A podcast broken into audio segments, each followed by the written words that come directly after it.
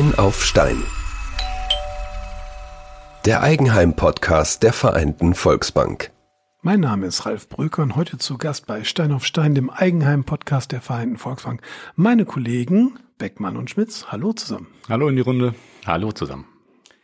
Ja, was tut sich gerade so auf den Märkten? Also in unserem Jingle ist es ja ganz schön, da ist erst Baulärm und dann klingelt es dann nachher und irgendjemand geht dann in sein neues Gebäude hinein, freut sich über die Immobilie, die er hat. Ich habe aber in den Zeitungen in den vergangenen Monaten immer gelesen, ey, da gibt's eine Flaute und die Zahlen 22, die gingen schon runter und erste Hälfte 23 überhaupt nicht gut. Können Sie das bestätigen? Könnt ihr das bestätigen? Ja, zu Beginn des Jahres oder in der ersten Jahreshälfte kann man sicherlich ein Gesamtfazit ziehen, wo man schon sagen kann, ja, äh, ähm, es war noch recht ruhig und ist verhalten am Markt gewesen.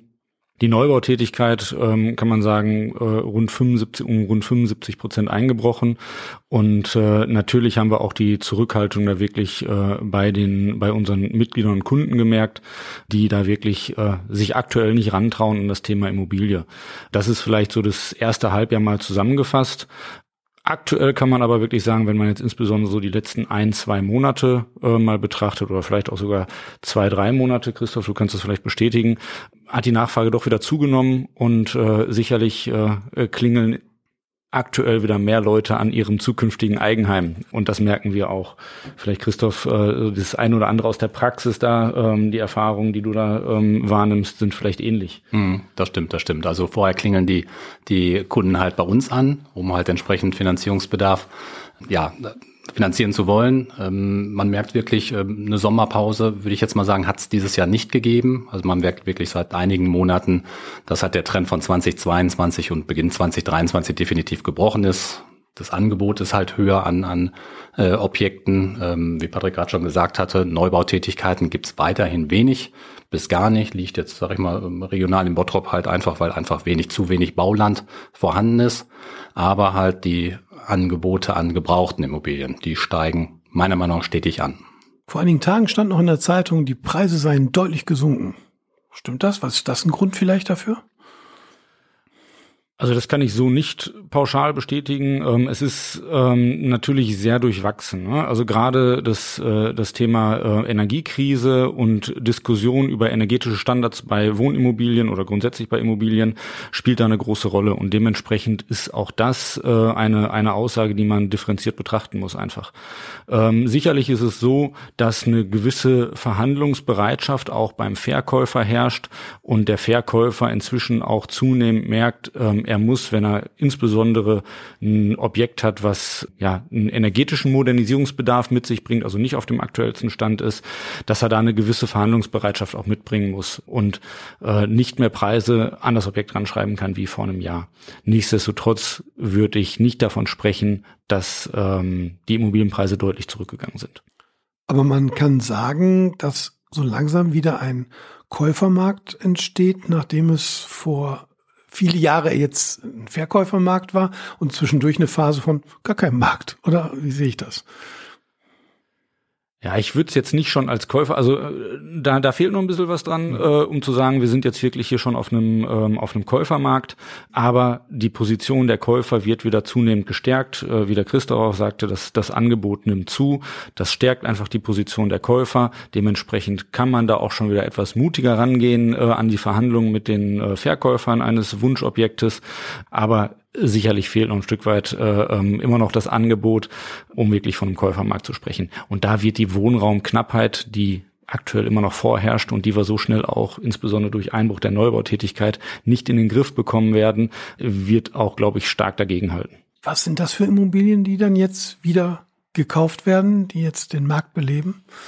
Also ich würde würd davon sprechen, also die Marktbelebung ist definitiv halt durch die gebrauchten Immobilien und auch schon die, die auch einen Sanierungsbedarf haben. Mhm. Also sind die älteren Immobilien, ähm, wo jetzt auch, äh, sag ich mal, die Kunden, die selbst Handwerker sind, mit Hand anlegen ähm, und sich definitiv halt dort ein schönes Eigenheim platzieren möchten. Also nicht Wohnung, sondern Eigenheim, Reihenhaus, Doppelhaushälfte, freistehend.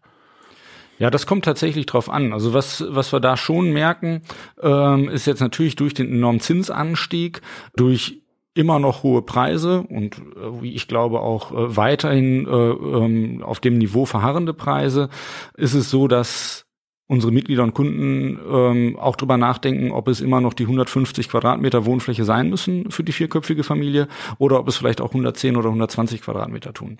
Und dann kann natürlich auch mal ähm, das Interesse von einem Reihenhaus hin zu Erdgeschoss-Eigentumswohnungen mit Gartenanteil ähm, hinwechseln. Und ähm, das ist ein Trend oder eine Entwicklung, die erkennbar ist, was aber auch in Ordnung ist und nachvollziehbar ist. Bevor ich mir den Traum vom Eigenheim nicht erfüllen kann, dann bewerte ich das einfach nochmal neu für mich und schaue, äh, was ist im Moment machbar und gehe den Weg dann halt einfach mit einem kleinen Kompromiss in dem Moment. Und alle planen energetische Sanierung mit ein oder ist das äh, im Moment auch so ruhig? Heute stand in der Zeitung, die Wärmepumpenhersteller beklagen einen dramatischen Rückgang der Bestellungen. Also energetische Sanierung ist auch rechte Tasche, linke Tasche. Also der eine möchte energetisch sanieren, plant dann wirklich halt große Maßnahmen. Viele, gerade auch Thema vor, vom Heizungsgesetz, äh, hatten so ein bisschen Respekt und wollten halt vorher noch, sag ich mal, die alte, alte Gasheizung austauschen. Also es gibt halt wirklich beide Seiten, ähm, mhm. die halt dort sind. Finanzielle Aspekte spielen natürlich auch eine Rolle. Ne? Wenn ein hoher Kaufpreis dazukommt äh, zu, zu energetischen Maßnahmen, trotz der Fördermöglichkeiten, ja, geht den Kunden teilweise das Portemonnaie dann schon aus, wenn man es mal so sagen darf. Das letzte Mal, als wir über Fördermöglichkeiten gesprochen haben, hieß es noch mehr, so richtig eingeschlagen ist das nicht. Ich glaube sogar die Kollegin hat damals gesagt, also ich hatte noch keinen, der die Fördermöglichkeiten in Anspruch genommen hat. Äh, hat sich das geändert mittlerweile? Jetzt sind ja ein paar Wochen ins Land gegangen seit Beginn der neuen Förderrichtlinie. Ja, also das hat sich äh, hat sich schon geändert. Äh, wir haben natürlich schon eine eine deutliche Welle gehabt, äh, insbesondere was äh, das Thema Wärmepumpen, Heizungstechnik, äh, ähm, Solar, PV-Anlagen angeht. Da hat man schon natürlich eine deutliche Entwicklung gemerkt. Und da wurden auch äh, viele Anträge dann gestellt, ähm, wobei man da auch differenzieren muss, ähm, wer stellt den Antrag. Also häufig ist es so, dass wir halt die Finanzierung äh, bankseitig zur Verfügung stellen und die Fördermittel dann letztlich über das Zuschussportal äh, vom, vom Kunden oder von unseren Kundenmitgliedern dann selbst beantragt werden. Dementsprechend bekommen wir das gar nicht so in der Tiefe immer mit. Aber die Nachfrage war schon da. Ne? Und äh, ja, jetzt gerade ähm, nimmt man es ja auch in der Presse wahr, dass da die, äh, die Anträge oder die Nachfrage etwas zurückgegangen ist, was sicherlich ein Stück weit in der, in der Unsicherheit begründet ist auch. Einrad in diesem Jahr war sehr häufig auch angesichts der gestiegenen Zinsen, dass man mit einem guten Eigenkapital, äh, guten Eigenanteil auch unterwegs sein soll. Wie sieht's aus? Äh, hat sich das bewahrheitet? Kommen die Leute jetzt mit 30 Prozent Eigenmitteln oder äh, sind die weiterhin bei 110 Prozent? Es gibt äh, finanzierungstechnisch halt auch alle Seiten. Es gibt halt wirklich definitiv die Leute, die halt das Geld zur Verfügung haben und auch einsetzen. Klar, bei den gestiegenen Zinsen macht es auch Sinn, die, die monatliche Rate auch gering zu halten. Aber es gibt immer noch die Nachfrage, wo, ich sag mal, die Kaufnebenkosten mitgebracht werden oder unter Umständen auch noch weniger, wo dann vielleicht im Bereich der Eigenleistung noch, noch was dazugelegt wird.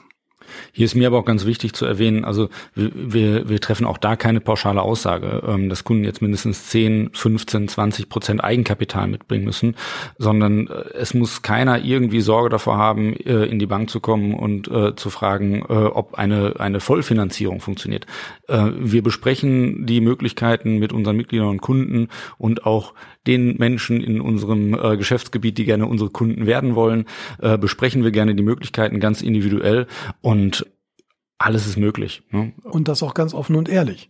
Weiß ich aus meinen eigenen Erfahrungen, die ich in unserem Haus gemacht habe. Also da wird schon sehr sachlich, sehr analytisch darauf geguckt, was geht und was nicht geht. Und ich muss sagen, also ich kann nachvollziehen, dass unsere Mitglieder und Kunden und Kundinnen da sehr zufrieden mit sind. Schon sehr gut. Generell ist es ja so, Zinsen sind gestiegen. Da muss man auch mal über so ein Thema reden, wie sichere ich mir den aktuellen Stand der Dinge? Vielleicht geht's ja noch weiter nach oben oder vielleicht gibt's ja noch irgendwo niedrige Zinsen.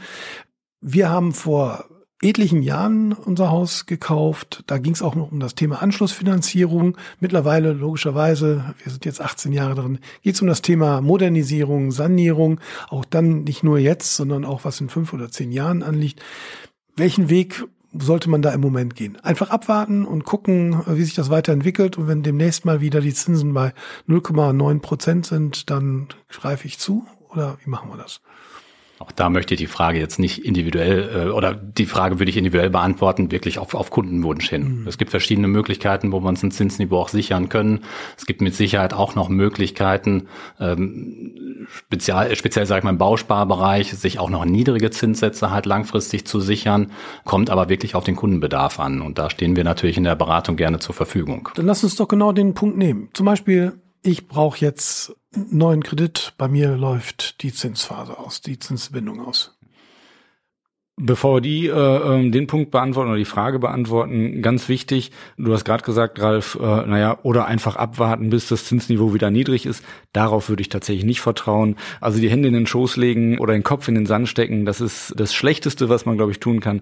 Dementsprechend äh, wichtig, den Weg zum Experten, zur Expertin suchen und äh, dann einfach mal alles individuell besprechen, wie der Herr Beckmann auch gerade gesagt hat. Und dann finden wir da eine Lösung. Jetzt gerne nochmal zurück zu deiner äh, Frage. Anschlussfinanzierung. Die Anschlussfinanzierung, ja. Also bei der Anschlussfinanzierung äh, ganz klar muss man differenzieren auch, ähm, wann steht die Anschlussfinanzierung an. Man kann es im Endeffekt so in drei Blöcke clustern einmal. Wir haben einmal die Anschlussfinanzierung, also die, die, die reine Verlängerung des Kredites, äh, der Zinsauslauf. Wenn also innerhalb der nächsten sechs Monate die Zinsbindung ausläuft, äh, dann spreche ich über eine klassische Anschlussfinanzierung. Dann haben wir ähm, die Anschluss oder die die ähm, Prolongation, äh, die Vorwartprolongation sagt man, wo ich also eine Zinsbindung noch von mehr als sechs Monaten habe, bis zu fünf Jahre vor Ablauf der Zinsbindung kann ich mir über ein sogenanntes Vorwartdarlehen den Zinssatz äh, auf dem aktu aktuellen Niveau noch sichern.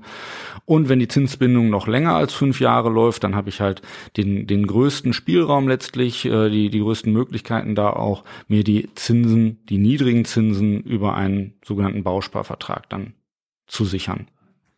Und da ist es so mit unserem ähm, Partner der Bausparkasse Schwäbisch Hall, dass wir im aktuellen Tarifangebot der Bausparkasse Schwäbisch Hall da Zinssätze zwischen 0,95 Prozent und 1,55 Prozent schon für die Zukunft sichern können. Und dann nehme ich natürlich 0,95, ist doch klar, ist günstiger.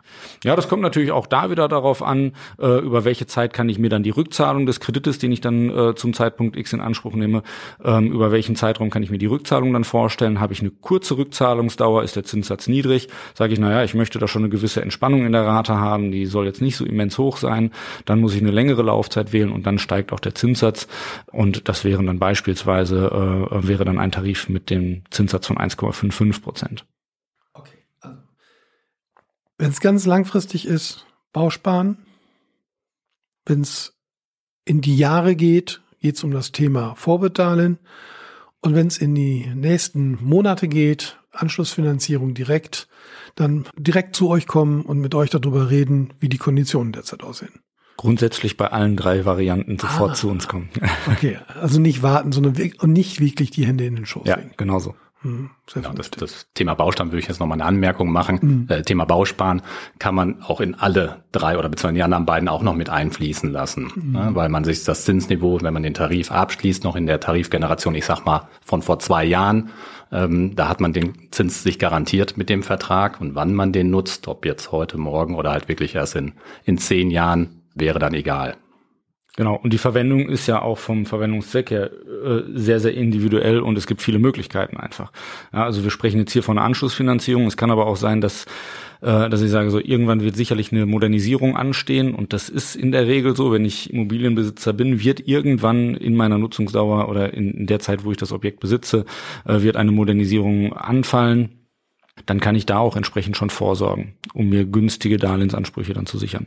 Mein alter Herrgott, hab ihn selig, hat immer gesagt, es ist verblüffend, aber die Modernisierungen fallen immer dann an, wenn mein Bausparvertrag fällig wird. Und dann hat er dann auch tatsächlich losgelegt und irgendwas gemacht am Haus. Ja, ne? Da war er sicher gut beraten. Sehr gut. Eine abschließende Frage, wirklich, weil ich es einfach nicht weiß. Wenn ich, wenn meine Zinsbindung ausläuft und ich mache nichts, was passiert denn dann? Mit meinem Kreditvertrag? Muss ich dann nichts mehr zahlen oder muss ich alles auf einmal zurückzahlen oder was passiert denn dann? Nein, nein. Also wenn die Zinsbindung ausläuft, ähm, dann ist es so, also Erstmal ist es höchst unwahrscheinlich, dass die Zinsbindung ausläuft und äh, unsere Mitglieder und Kunden davon nichts mitbekommen, äh, weil es ist letztlich so, wir schreiben unsere Mitglieder und Kunden natürlich an, auch rechtzeitig vorher. In der Regel ist es ein halbes Jahr vorher, dass wir darüber informieren. Spätestens ähm, drei Monate vorher geht dann noch einmal eine, eine Erinnerung raus mit einem kon konkreten Angebot für die Anschlussfinanzierung dann auch. Und wenn wir darauf auch keine Reaktion bekommen, dann rufen wir unsere Mitglieder und Kunden auch natürlich an. Und ich bin renitent. Ich habe auch mich dann nicht gemeldet und ich will auch am Telefon nichts. Dann ist es so, dass ähm, ab einem gewissen Zeitpunkt dann, also wenn die Zinsbindung dann ausläuft, der Kredit dann auf einen sogenannten variablen Zins umgestellt wird. Das heißt, wir passen dann äh, den Zinssatz an das aktuelle Niveau letztlich an. Ähm, das ist aber auch recht individuell oder abhängig davon, wie der Darlehensvertrag damals ausgesehen hat, ganz konkret.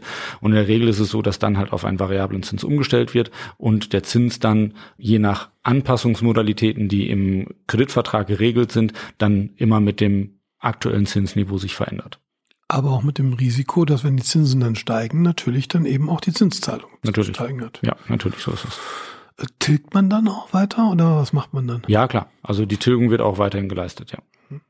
Also die Tilgung läuft dann sozusagen nicht aus, sondern nur, nein, nein. nur die Nein. Festschreibung des Zinssatzes. Ja, genau. Genau, der Darlehensvertrag, der läuft ganz normal in Anführungszeichen weiter. Man hat ja einen Plan äh, gehabt, wie der halt äh, bis auf null reduziert wird. Und die Zinsbindungen sind halt immer Etappen, wo man sich, sage ich mal, Raten ähm, sichern kann. Ähm, wenn man das nicht macht, ähm, ja, hat man vielleicht dann irgendwann das blaue Erwachen, wenn die Zinsen irgendwann mal weiter weglaufen.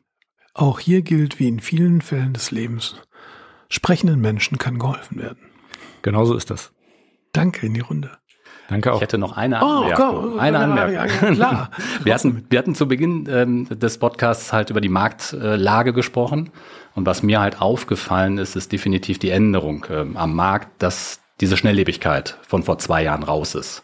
Also der Interessent, der hat definitiv halt Möglichkeiten, ich sag mal, Verhandlungsbasis anzustreben, ich sag mal, wirklich mehrere Besichtigungen durchzuführen, auch mal mit dem Handwerker durchzugehen. Also diese Schnelllebigkeit, das merkt man, ist definitiv halt raus, ähm, dass die Objekte nicht von heute auf morgen halt über den Tisch gehen oder sag ich mal, am Notar gehen, sondern ähm, man hat die Zeit, das weiß auch der Verkäufer. Und ähm, das ist so eine große Änderung, die es im Markt halt gibt, finde ich. Es wird ihnen nicht mehr aus den Händen gerissen.